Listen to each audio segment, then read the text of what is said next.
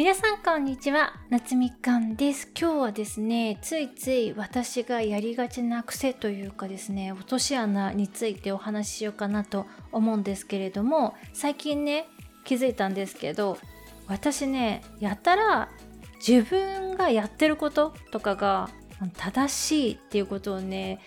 証明したいっていう欲求に駆られちゃうんですよ。で前にも言ったと思うんですけど私あの私自身の人格を否定されたりとかするのってあんまり傷つかないんですよ。まあこれ結構やばいと思うんですけどあんまりそこは傷つかないんですけど私のまあ例えばやってること、まあ、仕事とか提供しているサービスについてのこととかで文句っていうか意味がないとかよくわかんないとかそういうの言われるのがやたら悲しくなっちゃうんですよね。あのまムカついちゃうっていうのもあるんですけど。で普通皆さんって多分、うん、あの人格を否定される方が傷つく方の方が多いんじゃないかなと思います。でそれが普通というかあのそれで正しいと思いますで私の場合はなんでこの提供してるねサービス側の方を否定されるとついついまあムカついてしまうのかっていうのを、まあ、考えてみたんですけどあのどうやらですね私はあの自分が今までやってきたことが正しいっていうのを世の中に証明したいっていう欲求があるみたいなんですよ。で例えばねまあ人格を否定されても大丈夫っていうのはまあ私の例えば性格とかあとは容姿とかってあの生まれ持ったものとかもあるじゃないですか先天的なものというか。なので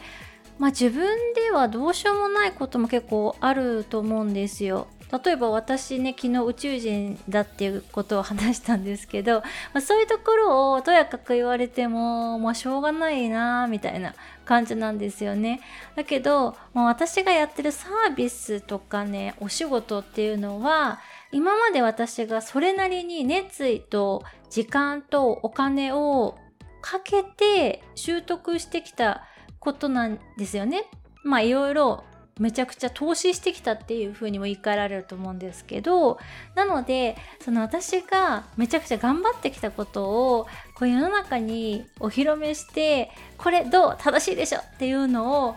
ついついやりたくなっちゃうんですよね。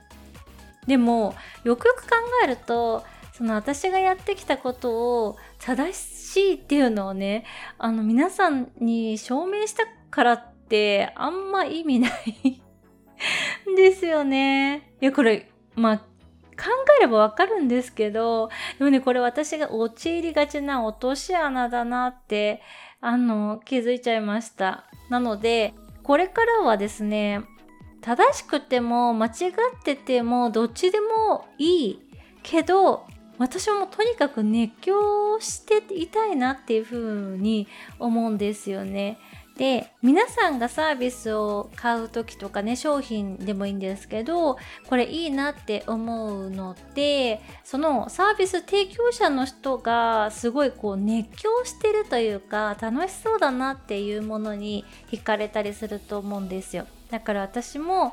そうでありたいというかそうなりたいなっていうふうに思うので、まあ、正しいとか正しくないとかはあの皆さんそれぞれ持ってていいというか私のやってること正しいって思ってもいいし間違ってると思ってもいい。だからとにかく私は熱狂してようっていうね。そういうことをねちょっと心に誓うことがねちょっと数日前にあったんですよね。で皆さんがあのいいなって思う熱狂というか私こういうところに惹かれてうっかり商品買っちゃいましたみたいなのがねあればぜひぜひ夏みかんにシェアしていただけると嬉しいです。それではまた次のエピソードでお会いいたしましょう。バイ。